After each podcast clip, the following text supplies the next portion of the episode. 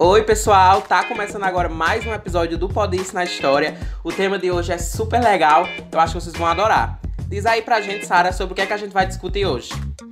E aí, Dani? No episódio de hoje, a gente vai problematizar um pouquinho o perigo das histórias únicas. E para fazer esse debate, a gente vai partir do próprio livro da Chimamanda, O Perigo de uma História Única. Pois é, Sara, e no nosso debate de hoje nós vamos apresentar várias coisas que são importantíssimas é, na desconstrução desses estereótipos que as pessoas criam, né? Inclusive visões, atitudes do cotidiano, as nossas próprias visões pessoais. Nós teremos o nosso aclamado quadro de perguntas, né? Que todo mundo ama participar, que todo mundo gosta. Nós teremos referências históricas para a gente poder compreender de onde é que vem esses estereótipos, que não é uma coisa que surgiu agora. E nós teremos também indicações pesadíssimas. E é isso, gente. Espero vocês no nosso podcast, que vai ser apresentado por mim, Maria Luísa. Por mim, Daniel. Por mim, Sara. Também por mim, Silas. E sem mais delongas, vamos para o episódio de hoje.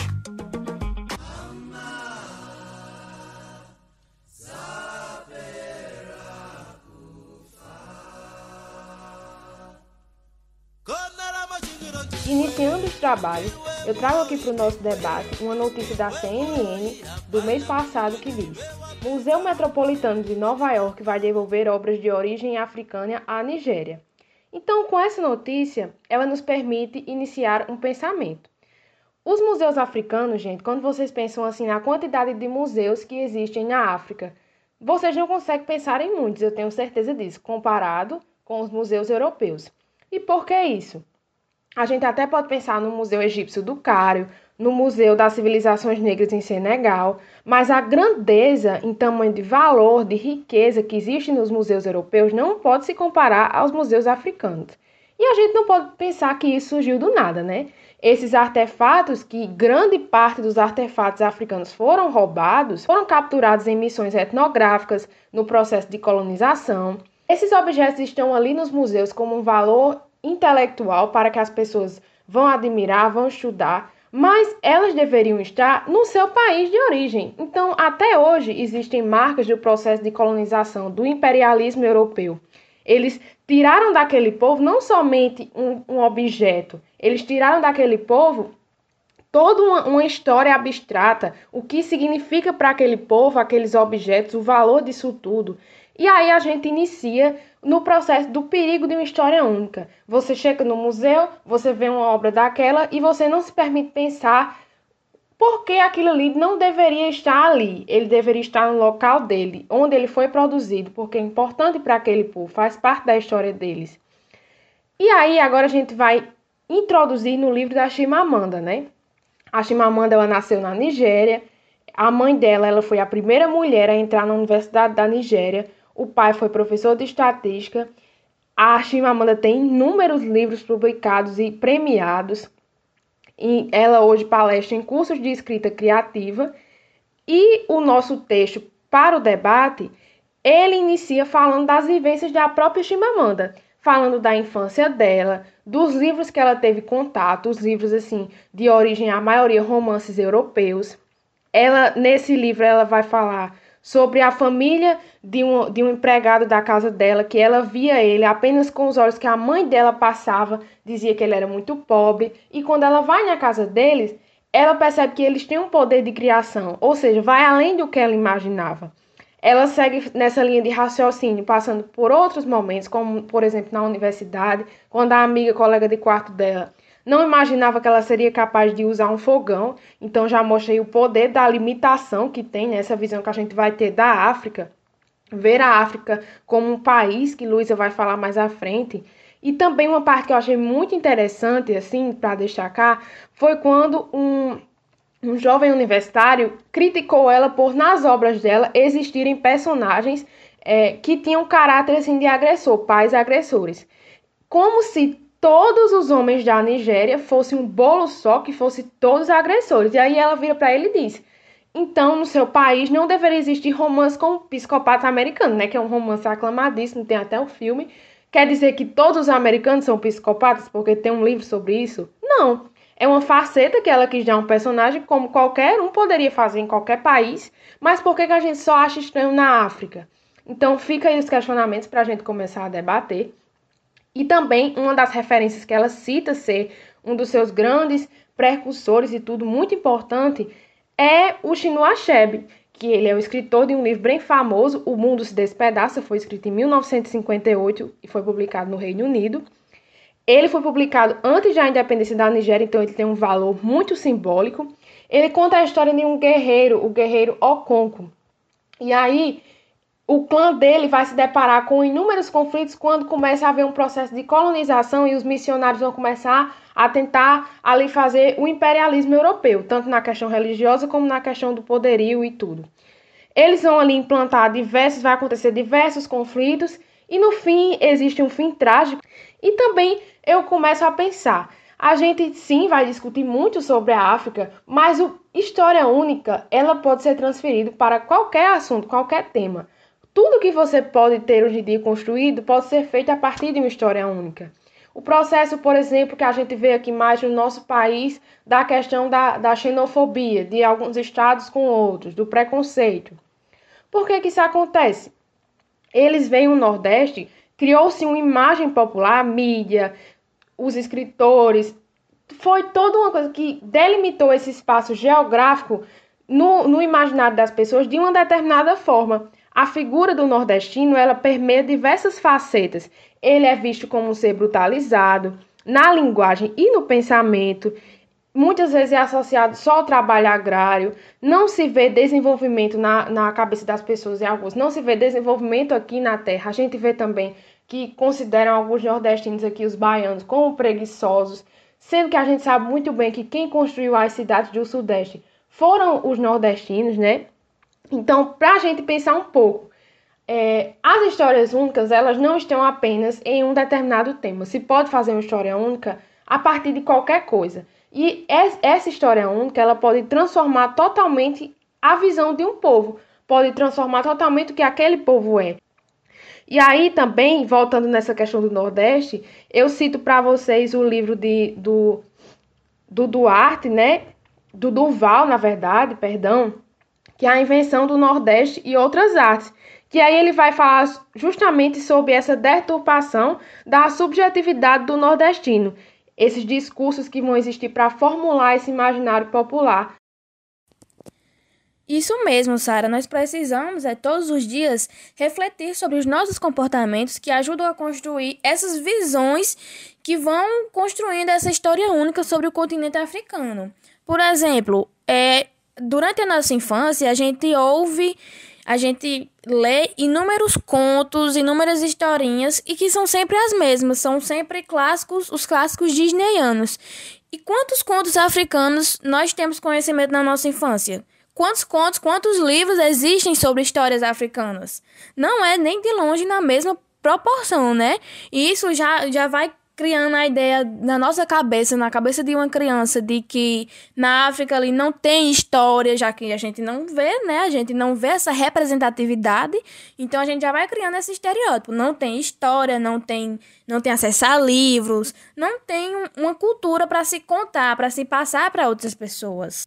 E no mercado de brinquedos também, né, gente? Quantos, quantos brinquedos a gente vê que também é, mostram essa representatividade de diversidade étnica, de diversidade racial. A gente só vê sempre os mesmos brinquedos, as bonecas, é, brancas, loiras, de olhos azuis. Agora que a gente tá começando a enxergar essa representatividade também nos brinquedos, isso já vai construindo outra imagem de que as crianças na África não brincam, que elas não têm uma infância saudável, só sofrem, só passam fome e vai construindo esse cenário, essa história de pobreza e de catástrofe. Como se lá não tivesse também pessoas ricas, pessoas de classe média, pessoas que, em sua grande diversidade, como aqui no Brasil existe, como também existe diversidade de classe social, de situação econômica nos Estados Unidos e em qualquer canto do nosso país, não é, minha gente? E essa construção da história única, que na real é uma superficialização, não é? Que a gente não pode negar, dizer que não existe fome na África,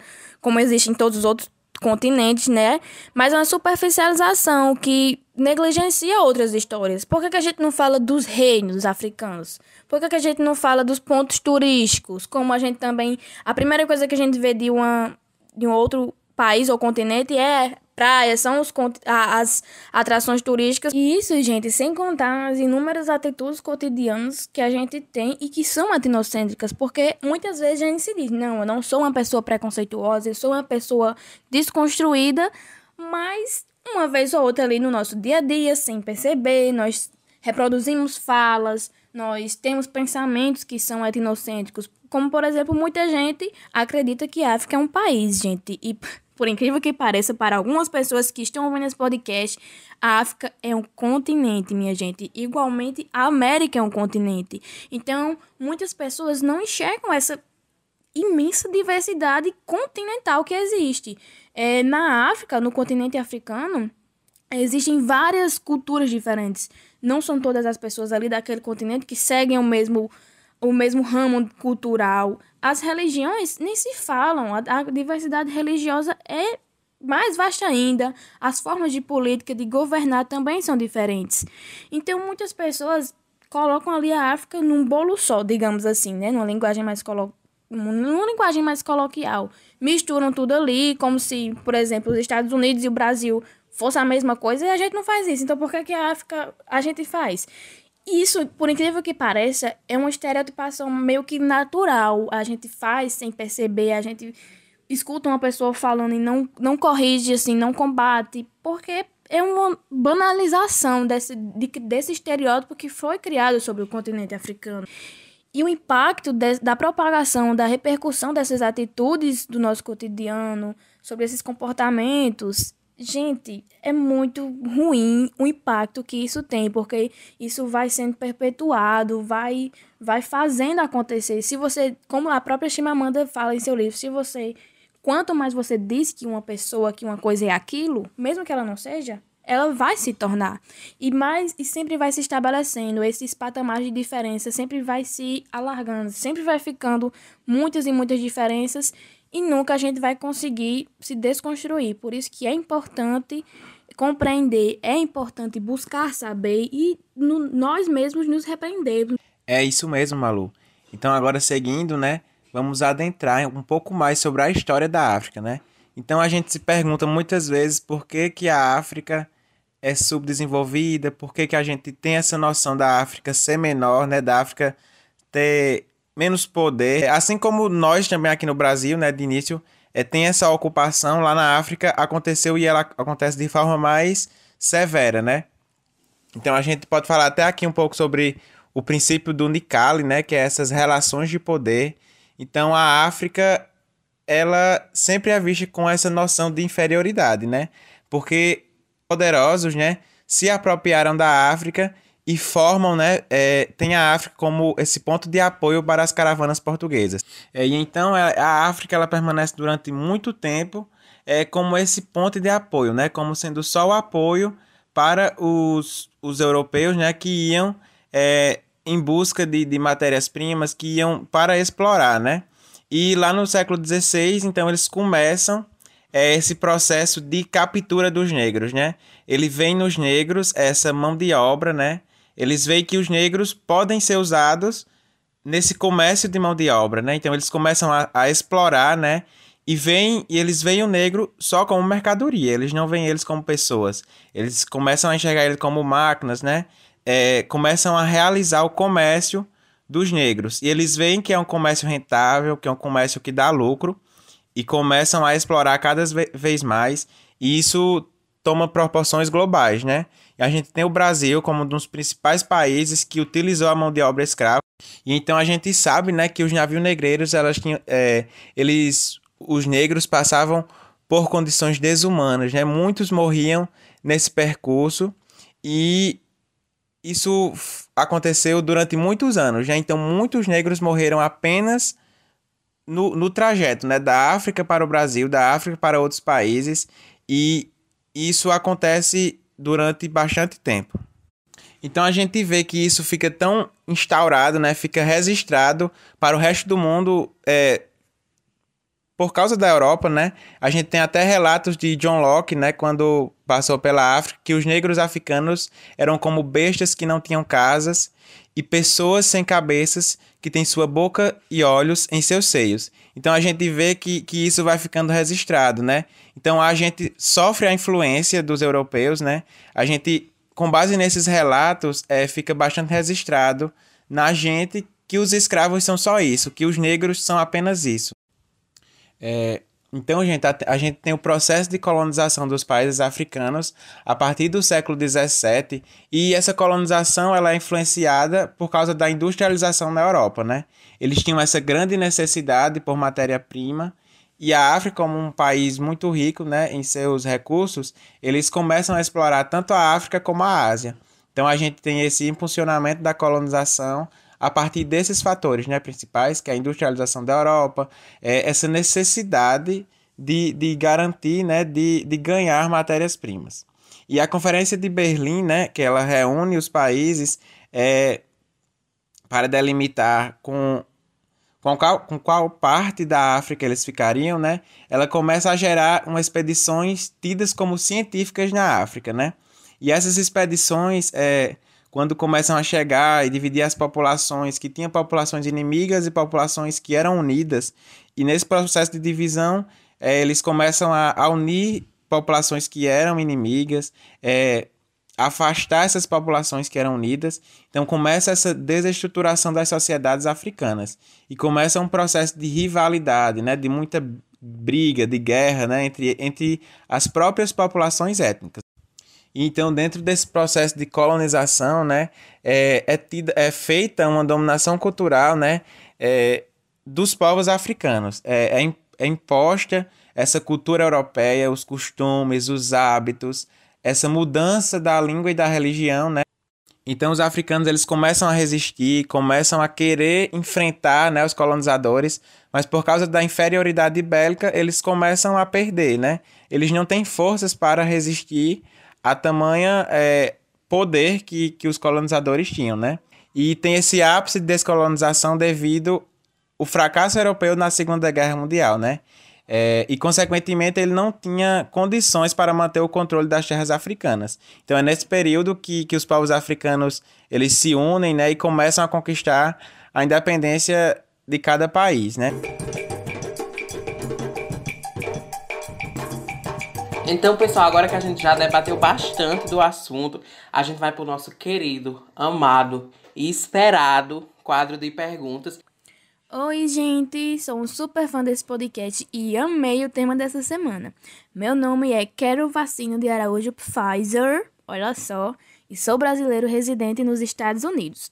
Gostaria que vocês dessem dicas, não só a mim, mas para todas as pessoas, de como combater e evitar que no nosso dia a dia aconteça a naturalização do ato de estereotipar o continente africano. E vocês, acreditam que há como desconstruir totalmente essas percepções? Manda beijo. Olha só em que peso, né, dessa pergunta, desse, dessa mensagem. É olá, né, quero vacina. Muito obrigada pelo carinho. Essa sua pergunta ela é bastante profunda e ela existe muita reflexão. Bom, para começar, eu acredito que o primeiro passo é reconhecer que além da nossa percepção, que muitas vezes pode ser verdadeira, verdadeira e muitas vezes pode não ser verdadeira, existem muitas outras faces e ramificações de uma mesma história. No nosso dia a dia, no nosso cotidiano, nós temos enraizada uma única história que por muitos e muitos anos foi se estabelecendo como a única verdade. Então, o meu conselho é que a gente nunca pare de questionar as coisas, né? E também nunca pare de se questionar. Por exemplo, é, quando a gente é criança, a gente e a gente não come a comida toda, qual é a primeira coisa que a gente escuta? É tanta criança pobre na África passando fome e você vai desperdiçar? Mas essa não é a África que existe pobreza, minha gente? É só na África que tem gente passando fome? Não, né, meu povo? Então por que que quando a gente fala nisso, a primeira imagem que vem à mente é do continente africano? E assim a gente vai aos poucos buscando mais conhecimento, inclusive geográfico, né? Porque como eu já falei, muita gente acha que a, a África é um país.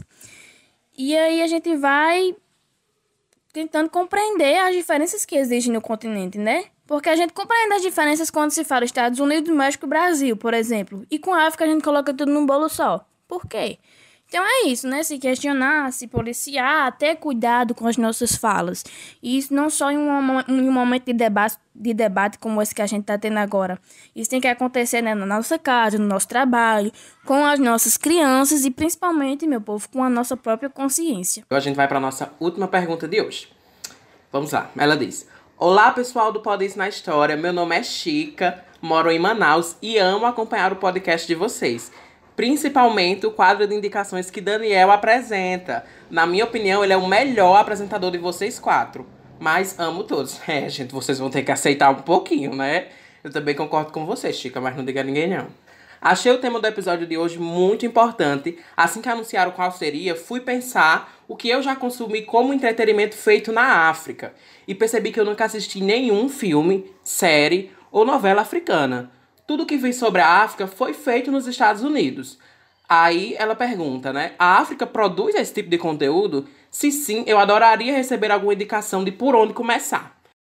Eu adorei essa, essa pergunta e eu já vou agora direto para a resposta. Sim, a África produz bastante conteúdo audiovisual e muito conteúdo audiovisual de qualidade. Na década de 80, na Nigéria, foi fundada a Nollywood, que hoje atualmente é a segunda maior indústria de cinema do mundo. Nollywood lança por mês cerca, cerca de 200 filmes e é a segunda indústria que mais gera empregos no continente africano, né? Nollywood tá aí, é esse polo que tem um formato de filmes muito muito fixo assim, tem um público muito fiel. É como se aqui para nós no Brasil fossem as nossas telenovelas, né, que tem um público muito fiel, que é muito tradicional nosso e que é muito bem feito. Assim são os filmes de Nollywood para os africanos. São filmes que geralmente são gravados em inglês, né, os diálogos dos filmes, para que eles possam é, percorrer todo o continente africano, que, que fala diversos idiomas diferentes e que também sejam muito fáceis de exportar para outros países.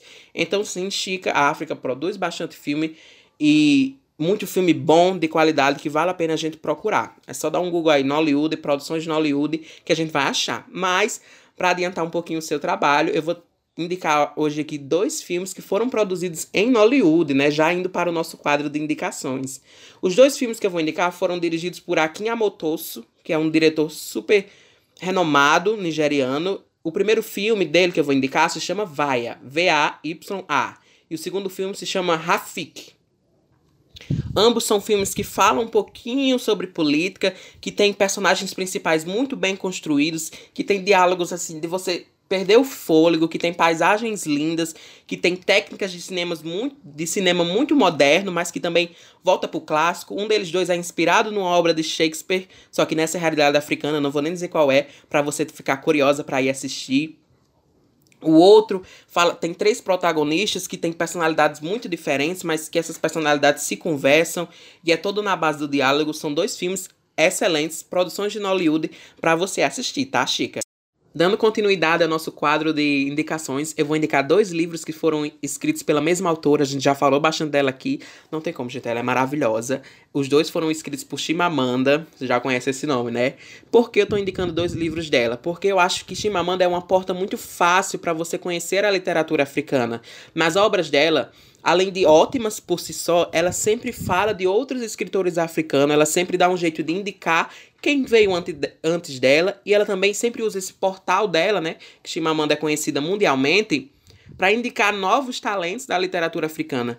Então, lendo Chimamanda, com certeza vocês vão se apaixonar pela literatura africana e vão querer ir atrás de outros livros dela, que ela tem milhares, e outros livros de outros escritores. O primeiro livro é o livro Americana, Americana igual no meme, masculina, com H no final, que é de 2013. É um livro que, na minha opinião, deu perspectiva perspectiva mundial, né, para Chimamanda.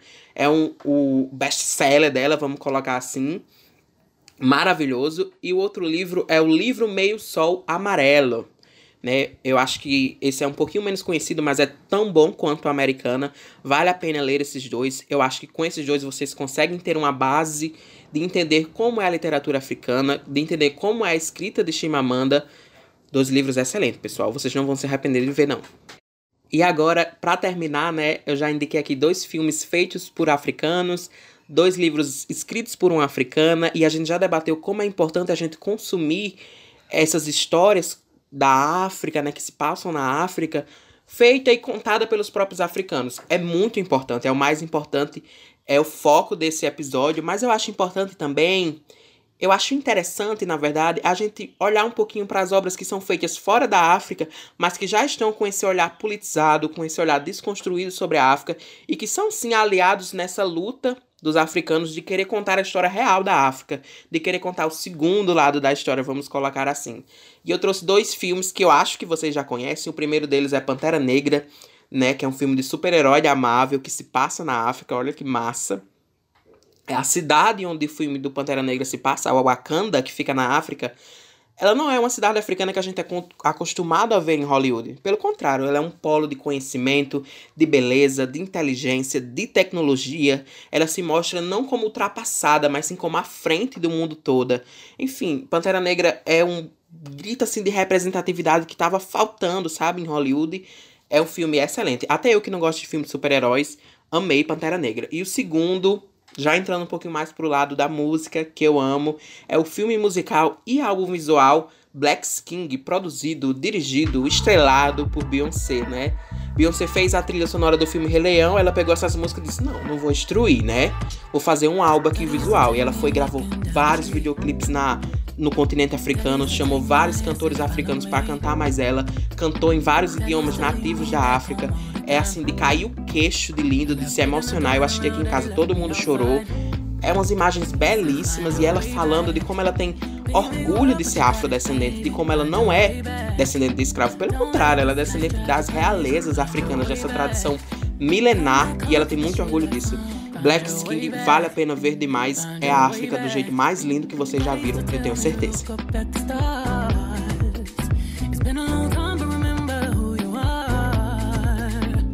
E é isso, pessoal. O nosso episódio vai ficando por aqui. Nós esperamos que vocês tenham curtido e tenham gostado, ajudado vocês a desconstruir um pouquinho essa imagem etnocêntrica. E é isso. Até a próxima semana. Um beijo.